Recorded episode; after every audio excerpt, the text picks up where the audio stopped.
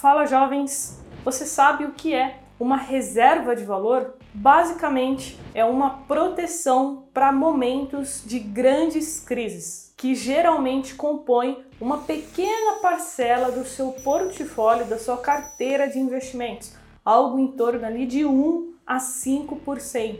E além de ser um investimento procurado por pequenos investidores, também é buscado por grandes economias, né? bancos centrais possuem esse tipo de investimento. Ou seja, eu estou falando do ouro, um ativo escasso, já que não dá para imprimir né, dinheiro como é, tem se feito em momentos de crises. Então, olha só, o foco de você ter ouro na carteira, o foco principal não é a rentabilidade, e sim a proteção, pois se a gente analisar crises passadas, o ouro se valorizou muito nesses momentos. Então agora bora conhecer três formas muito práticas de se investir em ouro.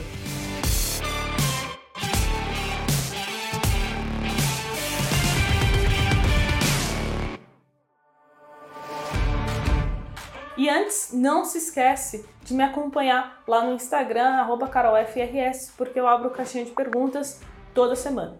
Então vamos lá para a nossa primeira opção. É o Gold 11.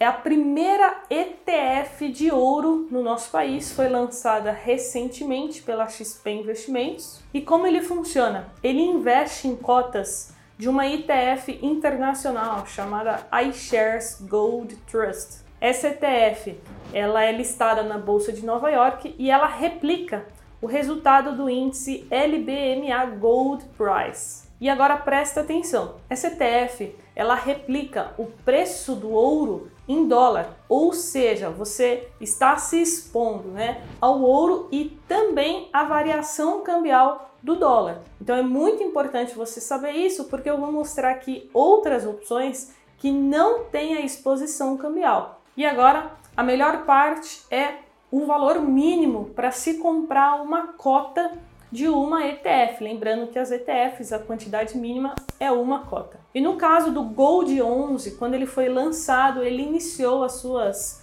negociações com uma cota valendo 10 reais. E hoje, no momento que eu gravo esse vídeo, uma cota está valendo R$ 10,68. Essa ETF tem uma pequena taxa de administração de 0,3% ao ano e você pode encontrá-la no home broker da sua corretora. E agora falando rapidamente sobre a tributação, as ETFs elas são tributadas no momento do resgate e é sempre o valor de 15% sobre o lucro. E não se esqueça que as ETFs é o investidor que precisa recolher o imposto, então você precisa fazer o cálculo, emitir a DARF e pagá-lo.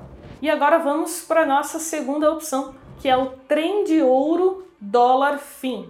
A grande diferença aqui é que a gente está falando de um fundo multimercado, então a gente vai ter algumas diferenças. A primeira é a questão da tributação. Para quem não quer gastar tempo ali emitindo uma DARF, pagando imposto, o fundo multimercado já faz isso automaticamente para você. Quando você faz o resgate, o imposto já fica retido na fonte. Porém, as alíquotas são um pouquinho diferentes porque aqui a gente segue tabela regressiva. E agora falando sobre as informações principais, a taxa de administração do fundo multimercado é 0,5% ao ano e o valor mínimo para se investir é 100 reais. E lembrando aqui, a gente também tem a exposição ao dólar, né? O próprio nome já diz, trem de ouro, dólar, fim. Ou seja, a rentabilidade, né, o retorno do fundo vai depender das oscilações do ouro e também do dólar. E por último, nós temos o trend ouro fim, mas antes de eu falar sobre ele, não esquece de deixar o seu like, porque dessa forma você me ajuda muito a continuar é, produzindo esse conteúdo que eu trago para vocês. E se não é inscrito, se inscreve aí. E agora vamos falar do trend ouro fim. Aqui as características são iguais. Aqui as características são iguais, a aplicação mínima é de 100 reais, a taxa de administração é de 0,5, porém aqui é um fundo que não tem exposição ao dólar, então você fica exposto somente ao ouro. E caso você queira se aprofundar, ver todas as informações, ver também as rentabilidades, eu sugiro que você entre no site dos fundos Trend XP, eu vou até deixar aqui na descrição, e que você baixe o material de divulgação, vai aparecer aí na tela para vocês. É esse material que tem todas as informações do fundo. E agora, para a gente fechar com chave de ouro, eu vou dar a minha opinião.